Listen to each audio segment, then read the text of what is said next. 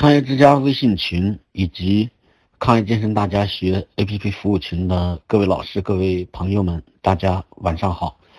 那么我们今天晚上我要给大家做一次分享，讲一次微课。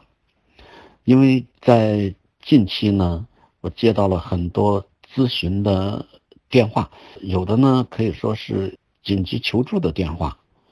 那么就是病友啊，有的呃病情出现了发展，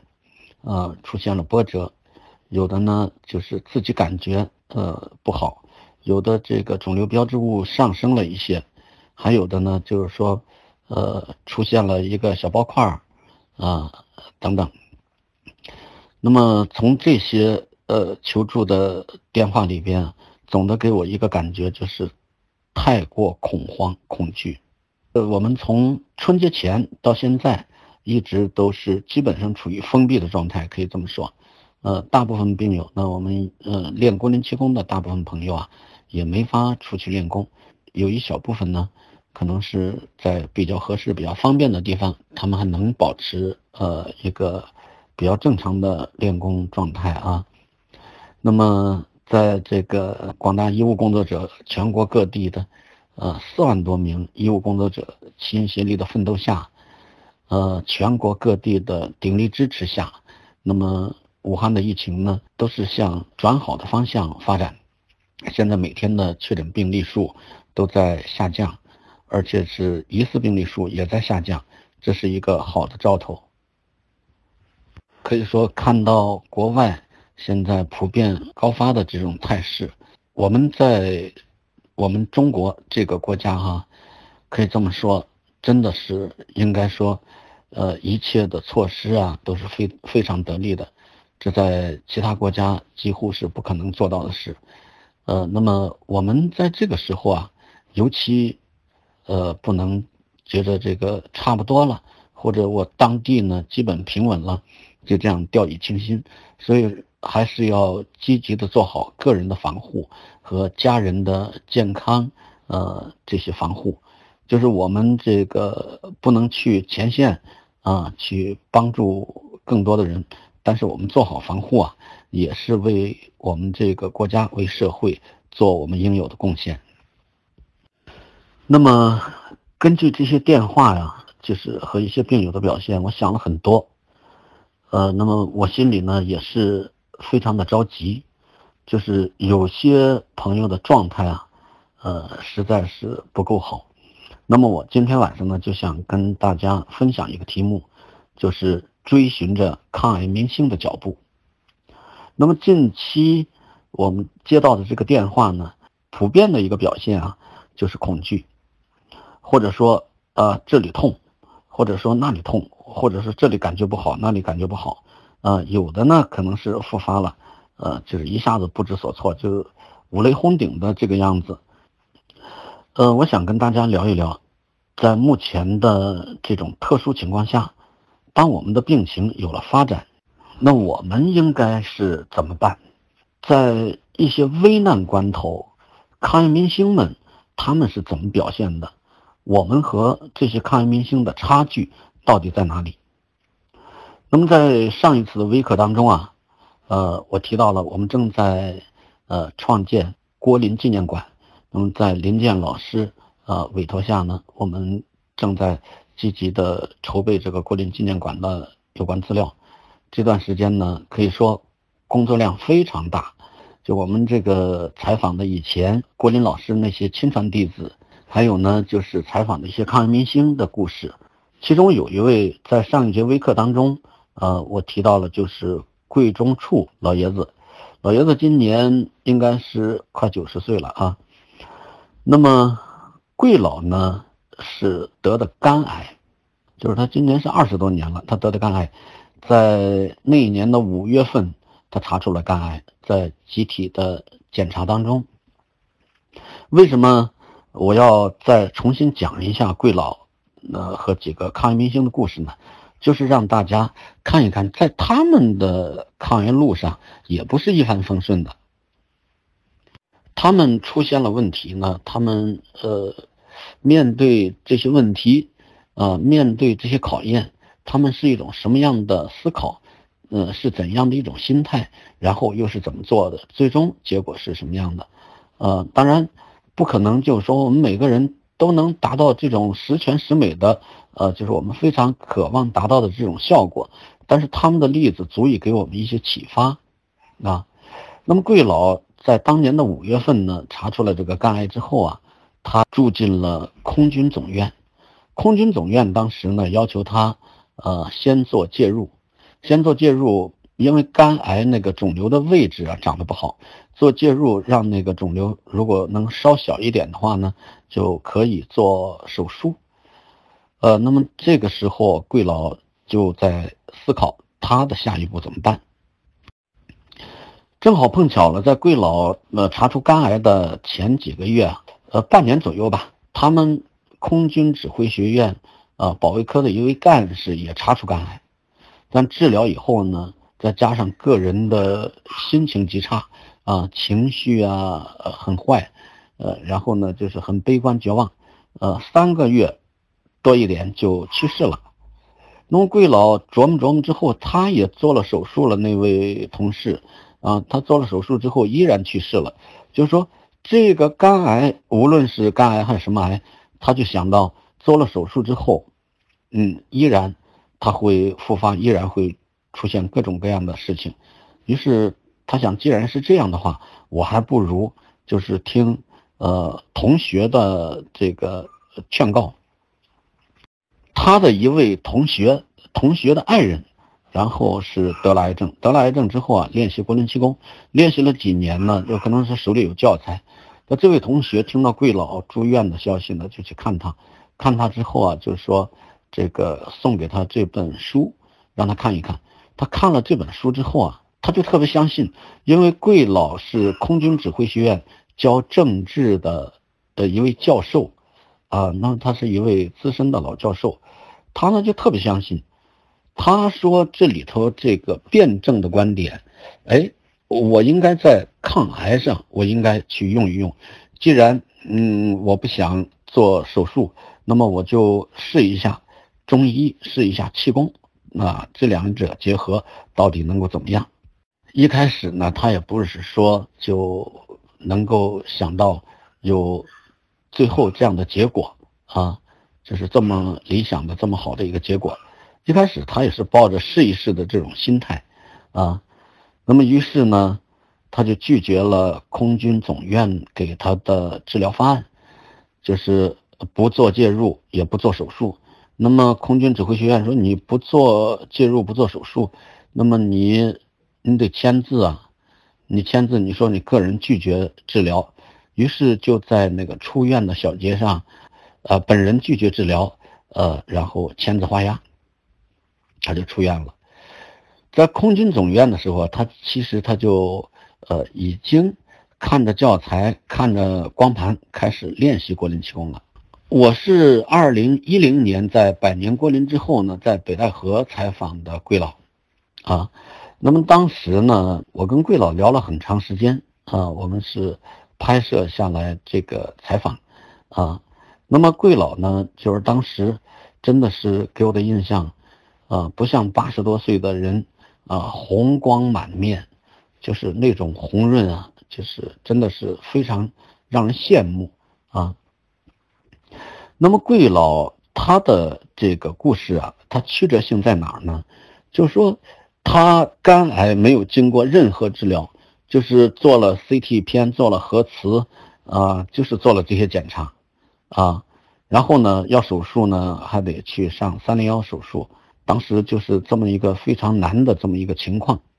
呃，那么贵老拒绝了这个医生的治疗建议以后呢，他就出院，他就开始学功，开始学功，然后就练功，他非常认真，外边的行功啊，他每天很早起来。啊，都练的很多，然后就是他呢也很注意，就是一边练功一边观察和体悟自己身体的一些变化和反应。这样呢，几个月以后，三四个月以后去检查呢，不到半年的时间，就他这个四乘五好像是啊，我忘记了一个具体数字啊，我那个片子上都有。那么就完全消失了，就是做的彩超啊，完全找不到了。那他的主治医生就很怀疑了，说彩超可能看不清楚，或者是怎么回事？他说：“那么你呃要再做 CT，又做 CT，做 CT 还是没有，然后就是做核磁，做核磁确实没有。哇，那个那这回就医生彻底承认了，就这个肿瘤就是没有了啊。那么桂老就受到了这个极大的鼓舞。”因为他从一开始练龟林气功啊，他的饮食啊、体力啊、睡眠这些就得到了极大的改善。那么贵老就更加积极的练功，他这个练功啊，可以这么说，就是雷打不动的，就是呃，非常的坚持啊，他自己也是有信心了嘛。就这样过了四年啊，四年多，往五年头上转的时候，因为。家里出了一点小事儿，也就是说受到了七情干扰。从这里头看，就是说我们这个癌症，就是即使是消失了，那么身体呢，呃，也是潜伏着，就好像一颗定时炸弹一样，只要是一不小心，他可能又会卷土重来了，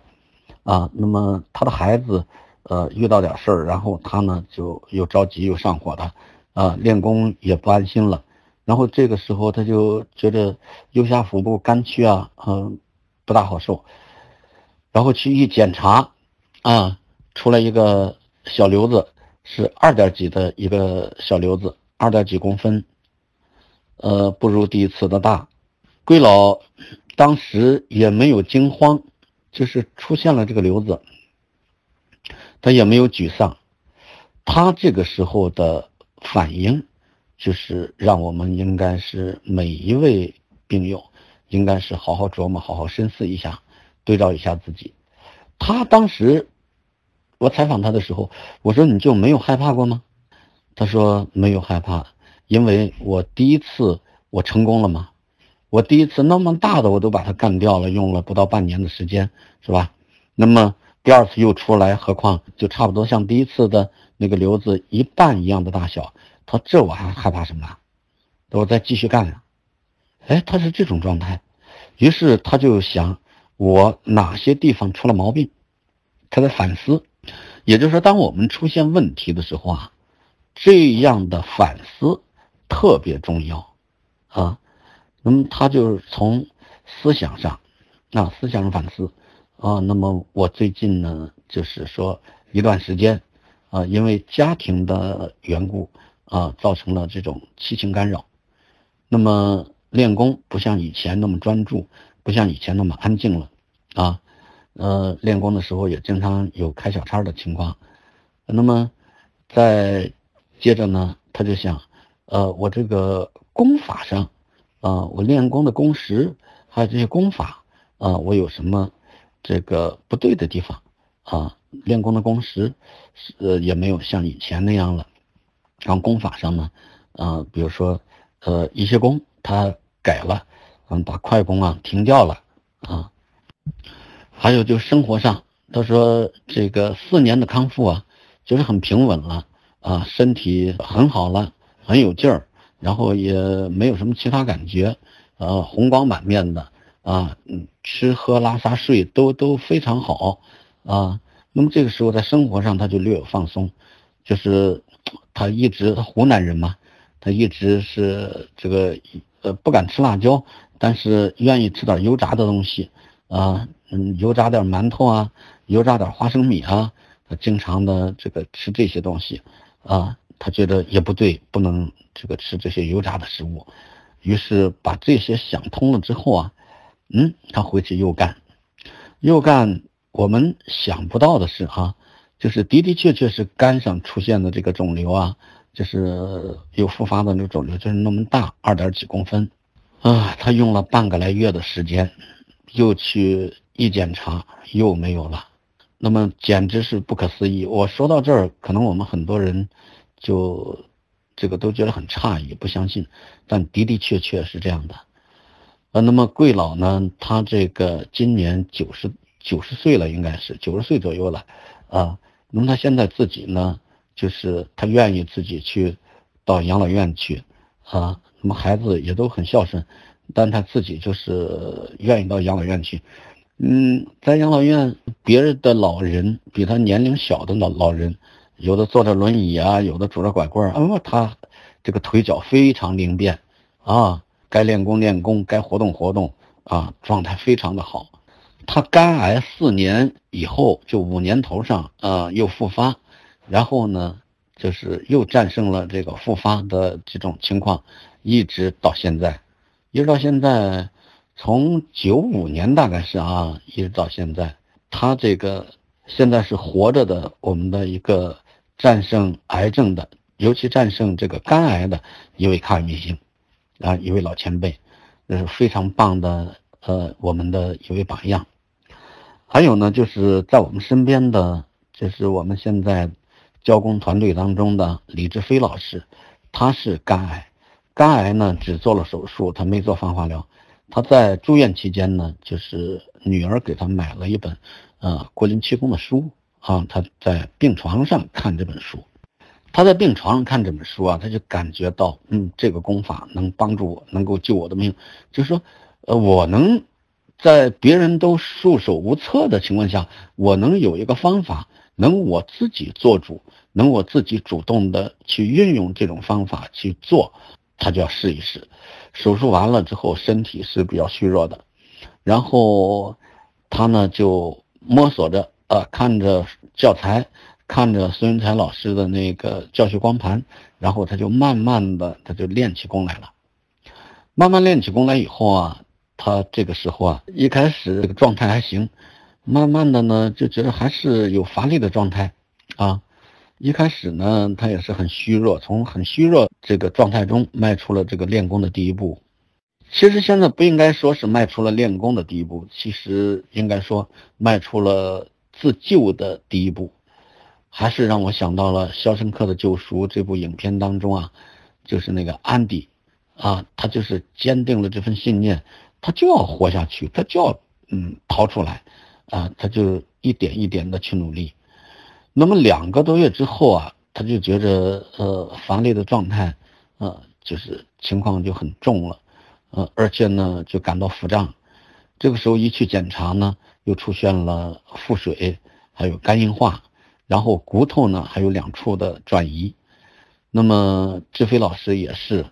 就是回来之后他没有沮丧，因为那个时候他对郭林气功还没有说啊完全的那么理解，但是他呢。它的好处就是一个“信”字，他特别的相信。可以这么说，无论是贵老，无论是李志飞老师，他们的最大的特点就是因为信，然后他不犹豫，他就坚定不移的去做啊。那么志飞老师回来就琢磨了之后，呃，想了，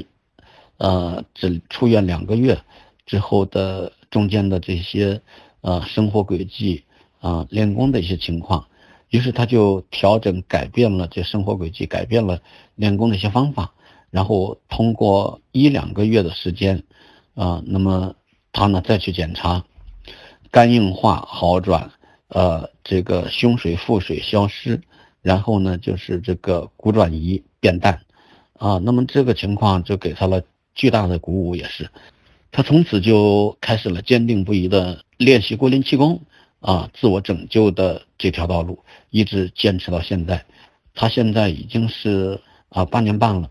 那么志飞老师啊，应该说，他四年多的时候，他就出来跟着我们团队一起教功。他也是非常有爱心、非常用心的一个人啊。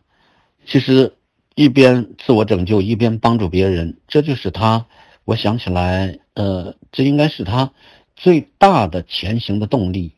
啊，也不断的去坚定他做一个表率，啊，然后保住自己的同时，呃，不断的能够帮助更多的人的这样一份信心和决心。那么这是两个肝癌的故事，那么都是二次复发，志飞老师还重一些，还有骨转移，啊，还有肝硬化和腹水。那么我们身边还有一个也是比较重的病，就是胰腺癌的于军，啊，那么于军呢，今年应该是第五个年头，啊。啊，应该是四年半多了。那么他呢，当时是在发现了胰头癌是长在胰尾部。那么他在三零幺医院治疗呢，呃，化疗呢，这个剂量是呃不小，造成他这个白细胞持续下降，就是没法继续化了，没法继续化呢，这样要做做放射治疗吧，放射治疗要做三十次，他呢就是做了十一次还是十三次，又受不了了，就是因为这个白细胞啊，呃，依然是很低，就没法再继续进行下去了，那这个时候。他就没有办法了，也是，然后于是就停止了放疗，啊，停止治疗之后呢，就回到淄博了。回到淄博之后，那他当时在北京，嗯，学呃治疗的时候呢，在北京一对一的学国林气功，可能是呃学了几天，啊，学了几天呢，当时他说就在地铁口一个小绿地那边去学习。啊，学的粗粗拉拉就回来了。回来他参加了我们四十一期的培训班。从那以后啊，他就开始了这个每天啊早早起来，他四点钟就起来，四点半就已经出门练功了啊。那时候可能也就他一个人吧啊出去练功。这个时候他就是每天就是那么早那么坚持，就风雨无阻。在三个多月的时候吧。因为他出院，他没有做完治疗嘛，那个肿瘤还在啊，就胰尾部的肿瘤还在。出院三个多月以后啊，他去做了一个 PET CT，做了 PET CT 之后呢，就肿瘤没有了。当时他也觉得很诧异，他就没敢说话。当然，他是一边吃着中药，一边这个练习着国林气功。那么他就又默默的又继续坚持啊。呃，中药讲气功，啊，那这样又过了三个多月，他还是去做了个 PET CT，呃，还是显示胰腺部位呢，就是干干净净的，哇，这回彻底放心了。然后他也是就特别的坚定，那他对国林气功那份坚定啊，那份感情啊，就是真的不是一般人所能比的，因为他读书。啊，学习练功都非常的认真，而且他的脾气也是挺急的，因为这个人很正直，啊，眼里也揉不得沙子，啊，脾气比较急，呃，一有点事儿爱生气上火的。从这个学习了郭林气功之后，啊，他不但是爱上了这套功法，同时呢，他也注重了自我身心的这种调节，啊，性格情绪的改变，啊，等等。呃，有的时候他跟我们在一起聊啊，他就说：“哎，跟这个家里另一口子那口子，这个要是他发脾气的时候，我就笑一笑，然后就上我自己的房间里，然后就关上门。嗯，这个人怎么说我也不生气，反正就不能让自己再掉进那个情绪的陷阱里。哎，我觉得这就是。”非常的好，原来是一种非常较真儿的那种状态，而现在呢，他知道自我情绪的管理了，这其实是最大最大的一个变化。说起来，就是要在我看啊，哈，说起来，就这份变化可以这么说，甚至比他这个呃拼命的练功，我觉得都要都要有用啊。那因为自我的改变是非常难的。那么讲完了这三位，呃，我们就是现在都生命状态非常好的，你看老的，呃，九十岁左右了，啊，那么年轻的呢，也都是五十多岁了，啊，那么你像他们的这这个情况，现在都特别的令人羡慕。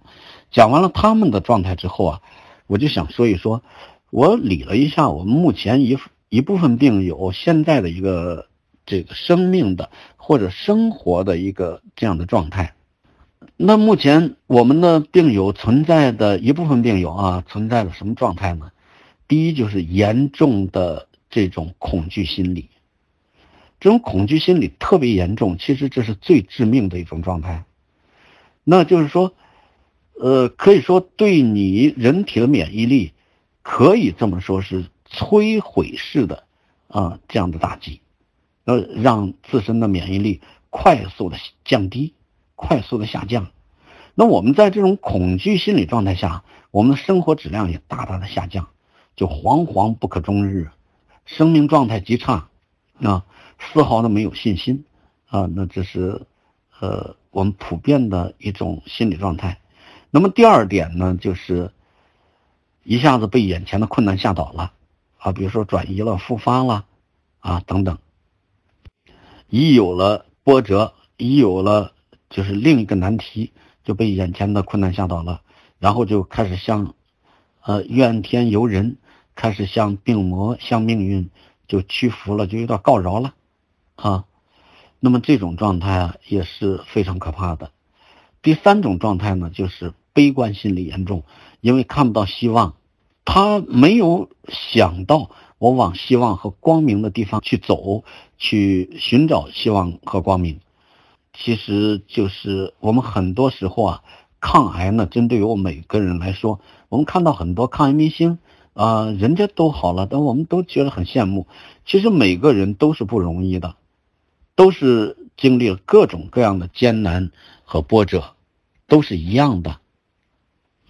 再一个说句到家的话呢，我们大家真的都是在黑暗中去摸索，在黑暗中去寻找光明。那么，很多人呢，就是即使眼前再黑暗、再没有希望，他也努力的去找一丝丝希望和光明，他永不放弃。可是我们一部分朋友呢，他越在黑暗中，他越看不到希望；越在黑暗中，他越悲观失望；越在黑暗中，他越看到的都是负面的东西。那么，还有一种状态呢？就是没有主动性，不动脑，这个脑子不转了，一点积极主动性没有，不去找方法，就是他完全沉浸在个人的一种悲观、无望还有绝望的状态当中，就每天啊，刚才我说惶惶不可终日，每天就像踩着钢丝在过日子，就这种状态。所以我们的生命状态在这种情况下啊，在这种情绪中，那他我们的正面的身体正面的这个力量，完全是不断的快速的在下降的状态。最后一种就是我们病友的这个状态啊，就是一部分病友状态是什么呢？就是等待着别人来拯救自己，我自己没有办法了，等着呃家人帮，呃等着医生救。呃，等着别人呃救，就是这样，就是一个被动等待的状态，就是自己一点点招都没有啊，我我这个就等着了。那么从上面三位贵中处老爷子，呃，李志飞老师还有于军啊，他们几位啊，呃，我觉得从他们几个的故事当中啊，那么我就引发出来一些问题。就是这些抗疫明星，他们到底他赢在哪里？我也是给他们归类了一下，就这些抗疫明星，他们之所以能够战胜癌症，就是我刚才举的例子啊，都是举的肝癌、胰腺癌，都是癌中之王比较重的这种病，像这个乳腺癌啊，什么其他的癌啊，我都没有举啊。就是举几个重症的这个患者的例子呢，啊，举几个这样的抗癌明星的例子，对我们大家可能更有鼓舞。那我总结就是抗癌明星他们一种什么心态呢？第一，他们有都有一个坚定的信心，呃，就是面对癌症啊，他们的信心特别的坚定，啊，就是无论我是手术。啊，无论我是放化疗，我无论我是练功，无论我是怎么着，我一定有信心把他这个问题解决，把自己的这个问题解决，把自己的这个病啊弄好。其实正好在我们目前的呃新冠肺炎这个疫情传播期间啊，你看不仅是癌症啊，任何疾病，呃，包括我们目前面对的这个呃新冠肺炎啊，治愈只要想。我们要能打赢这场战争，只要想我们呃要治愈的话，其实第一要素都是什么呀？第一要素都是信心，这个信心特别重要。我这几天就是这段时间，我一直在关注新闻啊，每天关注新闻啊，关注这个疫情的这个情况。啊，你无论是专家，无论是医生，无论是记者，他们报道他们所说的话，就第一要素就是信心。有很多重症的患者，他们在呃，就是都做了插管这种情况下，啊，他们都坚持不放弃，最终还是一点一点又过来了。其实我们想到啊，就是不仅是得病，其实看看我们生活当中，谁的人生路上。也没有一帆风顺的，啊，就是谁的一生都不是完完全全顺风顺水的，就是我们总会总有这样那样的波折，我们这一生当中总要遇到这样那样的坎儿。其实我就想，可能生命是一个过程，我们对未来都是未知的。正因为我们对未来是未知的，明天怎么样，未来怎么样，我们都不知道。但是，因为我们心中每个人心中都充满了一种对未来的美好期待，所以我们即使不知道明天怎么样，我们今天依然是充满力量的，向着明天去走，去迈进，都是这么样的。但是，当我们生活当中啊，就是呃，突然遇到了一个大的波折，一个大的坎儿，有的时候甚至是祸从天降啊，那么。我们一下子就没了希望，那是不行的。所以就是说，其实生命当中，我记得我的一位导师说过，你所遇到的都是你该遇到的。我们即使做不到随遇而安，我们也应该做到什么呢？就是面对眼前出现的人和事儿，面对生命当中、生活当中出现的一切困难，我们不能。放弃不能悲观，啊，总要去接纳，总要去逐步的认识自己，总要去想方法，啊，想办法去解决它。呃，那么我觉得这是抗癌明星总体来说他们所具备的一种心态，就是这个坚定的信心。那么第二点呢，我给抗癌明星总结了一下。就是他们身上都有一种不屈的信念。你纵观这些抗癌明星啊，你看到他们绝对不会说啊，我这个一下子遇到什么癌，我遇到肝癌，遇到什么癌，然后我就垮了啊，然后我就信命了，然后我就在那一下子我不知所措了，不是这样的。其实信念是一种强大的力量，它不仅是一种精神力量。它可以化作一种无穷的我们生命的动力。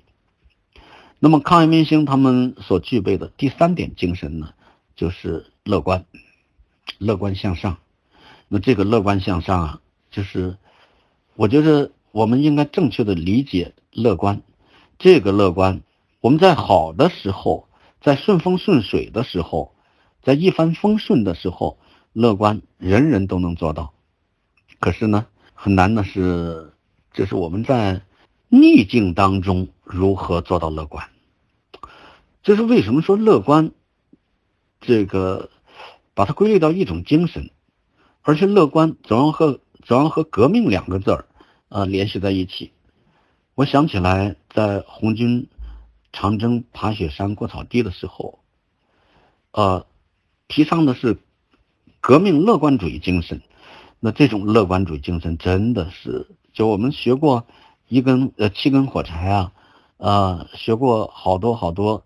在这个呃过草地爬雪山时候的回忆的那些文章啊，其实在一些课本上就有。其实这种乐观的精神啊，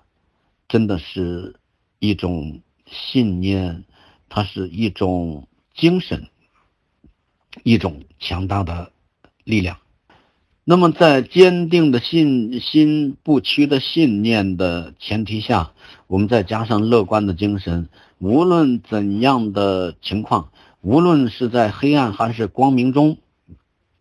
都是用相同的积极的心态去乐观面对一切。明天在我们心中总是充满着希望，总是美好的。我还是说，就是《肖申克的救赎》这部影片里头啊，有句非常经典，我一直用来鼓励自己的一句台词，就是“心怀希望总是好事，心怀希望，眼前才会永远有希望”，就是特别让人感动啊。其实我也有郁闷的时候，就我跟大家是一样的，就大家。刚得这个病，啊，这些朋友，你是什么样的心态？我那时候也一样。但是我的好处呢，是我特别喜欢跟乐观的人在一起，我特别喜欢就是靠近那些，呃，总是很积极向上的那些人，啊，从他们身上呢，我总能去学习很多，啊，用他们的一种精神去影响自己。呃，慢慢的自己就很快的把这个心态就调节过来。其实我们都是一样的，只不过是有的可能经历的时间，某一种状态经历的时间长一点啊，有些人可能是呃转变的会快一点。那么抗疫明星身上第四点精神呢，就是战胜困难的勇气。那么在这里头，我想起来我们一位抗疫明星，呃，可能这老人家现在还都活着。呃，他呢也是孙云才老师老伴儿的同学，就是我们北京的黄可成老师，啊，当年他跟于大元老师啊拍过这个郭林气功的示范功法，一位慈祥的呃老母亲式的人物啊。那么当年孙云才老师给我们讲过他的故事啊，就黄可成老师呢先得了乳腺癌，这个可能是五六年之后啊又得了肾癌。肾癌呢，摘除了一只肾，啊，就只剩下一只肾了。又过了几年之后啊，仅剩下的这只肾呢，啊，又长出瘤子。那没有办法，他不能把肾都摘去，就是把仅存的一只肾又割去了一半他就靠着半个肾活着，一直活到现在。啊，那么这个黄可成老人呢，就是他这个。呃，特别了不起，就这个老人，就是听到他的故事，你就感觉到特别了不起。他战胜困难的勇气，你想，一次癌症，两次癌症，三次，啊，就剩下半只肾，这让一般人想想该多么恐惧啊！可是他就是那么乐观，笑眯眯的活着啊。还有就是我们这个熟悉的郭林老师的亲传弟子李志民老师。当时是肾癌，然后肺部的转移。当时郎江南教授是他的第一个接诊医生，看到他肺部转移的片子，他说哪是十九个转移灶，就是大的十九个，那个小的不计其数，肺部的。那么他也是在三零幺医院住院治疗，住院治疗期间呢，因为他身体很虚弱，所以呢，医生就严禁他外出。那么严禁他外出啊。这个老人家就听到郭林老师，呃，这套功法能够治疗癌症，因为他在北京嘛，有跟他做介绍的，呃，能够治疗癌症呢，他他就想去公园找他，正好在呃三零幺医院住院，然后就跟医生说，医生不同意，那时候医生也是负责，就把老人的鞋子给藏起来了，我说你不能出去，但是这老爷子。真的就是说那份信心，那份信念，光着脚跑出去了，光脚跑出去，跑到公园里啊，去找郭林老师，打听了郭林老师，呃，在哪教功，然后郭林老师当天呢是在一个小山坡上教功，啊，那么老爷子就上那个小山上去找，因为体质很虚弱啊，就走不动了，啊，爬山爬不动了。啊，小山坡公园的小山能有多高啊？啊，这个他就爬着从小山的半山腰往上爬，哇，他爬到那个小山上，啊，郭老师一看，哎呦，怎么爬上一个人？就说你你是怎么回事啊？他就说我是来找老师来救我命的。郭老师非常的感动，就说我们大家一起来为这位呃呃同志来来为他鼓鼓掌。啊，就是这么样，就是无论在他多么艰难的情况下，他都有这份力量，有这份勇气，就是爬着能也要爬到郭林老师这个身边，也要找到老师，也要去学这套功。就是听到这些故事，我们都特别的感人，特别的感动。那么抗疫明星他还有就是什么样的特点呢？就是他们都是有一份积极主动的去寻找对策和出路的这种嗯信心啊，这种心理状态啊，他主动去寻找对策，主动去寻找出路，主动去寻找方法，而不是在那里。呃，被动的等待，啊，你无论是黄可成老师啊，李志明老师啊，啊，还有这个，就我们说贵中处老爷子啊，啊，李志飞老师、于军等等，我们身边无数的这些就是，呃，现在走在康复路上的我们的这些朋友，他们没有说在这，啊，光管着自己沉浸在自己情绪中，悲观失望，啊，光管着流眼泪，没有这样，他们都是一边治疗。啊，或寻求治疗，或积极主动，积极主动的去认识这个病怎么来的，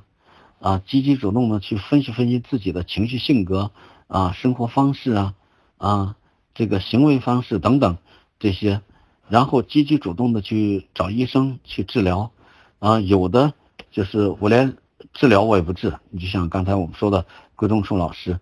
呃，前一段呢有病友想联系他。因为现在实在不好联系，老人家呢，一个是年龄大了，再一个呢，他自己住在养老院啊，我们也不知道现在如何联系他啊。那么就是说，他现在还活得好好的啊。那像这些前辈老师、这些抗疫明星们，他们都是在积极主动的去呃做自我的救赎，那这一点是了不起的，就是不等不靠。啊，我自己的事情自己办，这是非常鼓舞我们的。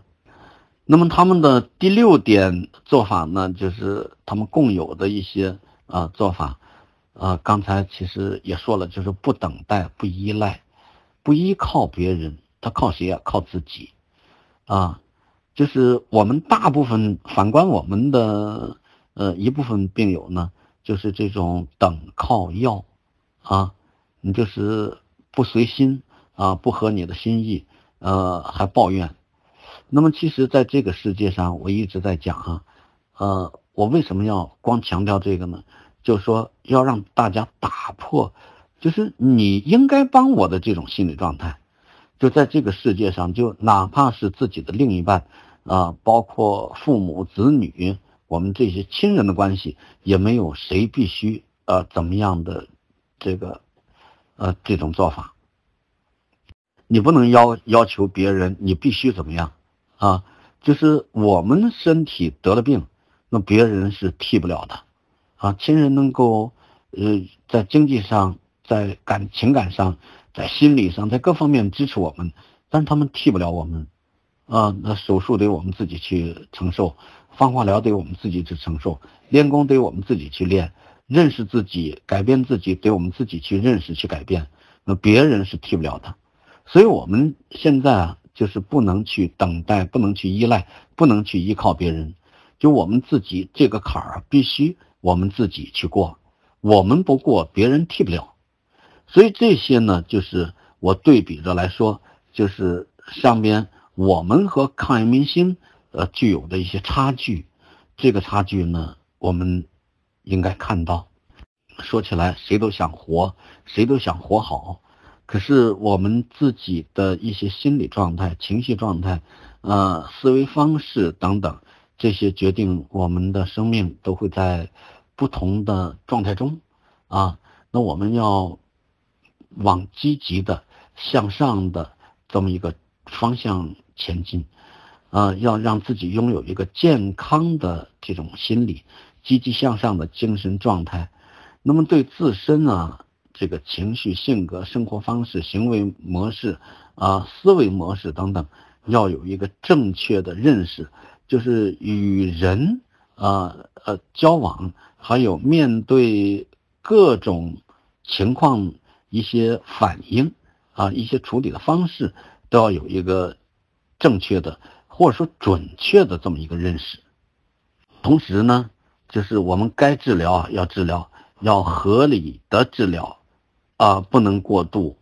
这个合理治疗啊，说起来呃容易，但是做起来呢，有的时候又不容易。为什么呢？我们往往说，呃，得了癌之后啊，其实我们都是在治疗方面，我们都是一无所知。那在这种情况下怎么办啊？在这种情况下，我们就要从零开始去学起，开始去多问多交流，然后慢慢的让自己从无知到有知，有这么一个变化。这个有一个积极的心态，有一种积极的应对方式。这是我们这个迈出癌症的阴霾的第一步，的确是这样的。你也是我们战胜一切困难的基础。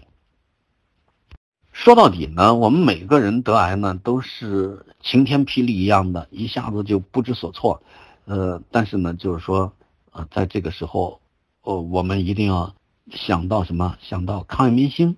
想到只要他们能行，我们只要像他们一样去努力。我们也有可能成功，但是我们得知道他们是怎么回事怎么一步一步过来的，他们身上有哪些优点啊？我身上有哪些长处，有哪些短板？我们要补我们的短板。你像我的恩师于大元老师，呃，像孙云才老师等等这些老一辈啊，他们开创的这条道路啊，其实应该就像我们眼前的一盏明灯啊，给我们照明了、指明了前进的方向。于大元老师他们呃总结的，你看，呃，他们总结的这条道路是什么呢？是以健康的精神为统帅。那健康的精神是第一位的，就像抗癌歌里呃唱的那样，啊，得了癌症莫悲泣，精神振作是第一啊。他强调以健康的精神为统帅，以自我心理治疗为先导啊。首选西医，其实这个首选西医啊，我们现在要要有一个问号，就是也不绝对，因为什么呢？我们有些时候西医没办法的时候，我们就不能再首选西医，啊，在一般情况下，我们西医能治疗，我们首选西医，结合中医，坚持国灵气功的锻炼，讲究饮食治疗以及合合理的生活呃调节，那这些都是说让我们把有用的。都要用起来。当我们用积极的心态啊，用积极的方式啊去应对，把一切有用的东西拿来为我所用的时候，我们才有可能这个战胜这个病。所以今天我就想跟大家说的，无论在什么情况下，你就在疫情期间也好，你就在平时也好，啊，我们有什么样心态，我们就有什么样的生命的状态啊。你现在练功，出不去，在家里练。我相信这个时候在家里练，我更加能心安神静、心平气和。你只要这样相信，你就有这样的成果。啊，我我要是说，哎呀，整天抱怨，你看现在也出不去，那我怎么办呀？我在家里练，光练这些能有用吗？那他一定没用。啊，另外一个呢，你不要说我得了肝癌，得了什么癌？你得了什么癌都有好的，啊，得了再轻的癌也有逝世的、离开的。所以呢，我就想，无论什么情况下，我们都要心怀希望，就是让我们在黑暗中能够去寻找光明，并且能够找到光明，啊，不要光有一份梦想就完了，我们要有行动力，啊，想通了，我们就要立刻行动。那么最后一点呢，我就说，你要想成为什么样的人，那么我们必须就要靠近这样的人，就要和什么样的人在一起。那就要把他们的形象，而且是还有把他们的做法，以及把他们的呃那些精神、那些优秀的那些品质，要牢牢的记在自己心里，要刻在自己心里。我们时刻要以他们为动力、为榜样。其实说起来，他们的今天，也就是我们的明天。那么在。疫情逐渐逐渐好转的这么一个状态下，那我们的信心应该和全国人民一样，真的是不是唱高调啊？就是有那么多家庭啊，有那么多呃人，就是因这场呃，疫情而这个丧失了生命，其实说起来都是很心痛的，啊，那么我们不管怎么样都要向前看，都要去往更美好的、更光明的方向那些地方去看。其实今天讲呢，就是说想给大家鼓鼓劲儿。那么就是大家在这种情况下，我们无论遇到什么样的情况，首先要让自己冷静下来啊，不能惶惶然，让我们没了主意、没了主张，这是不对的。那么在最近呢，我们也接到了很多电话，就是很多朋友啊，就是咨询说，老师什么时候办班啊？我们现在肯定在这个时候不能办班。一个是，呃，不安全，呃，更重要的是我们不能给社会和国家添乱，呃，那么什么时候稳定了，可以这个举办线下的班了，我们再举办线下的班。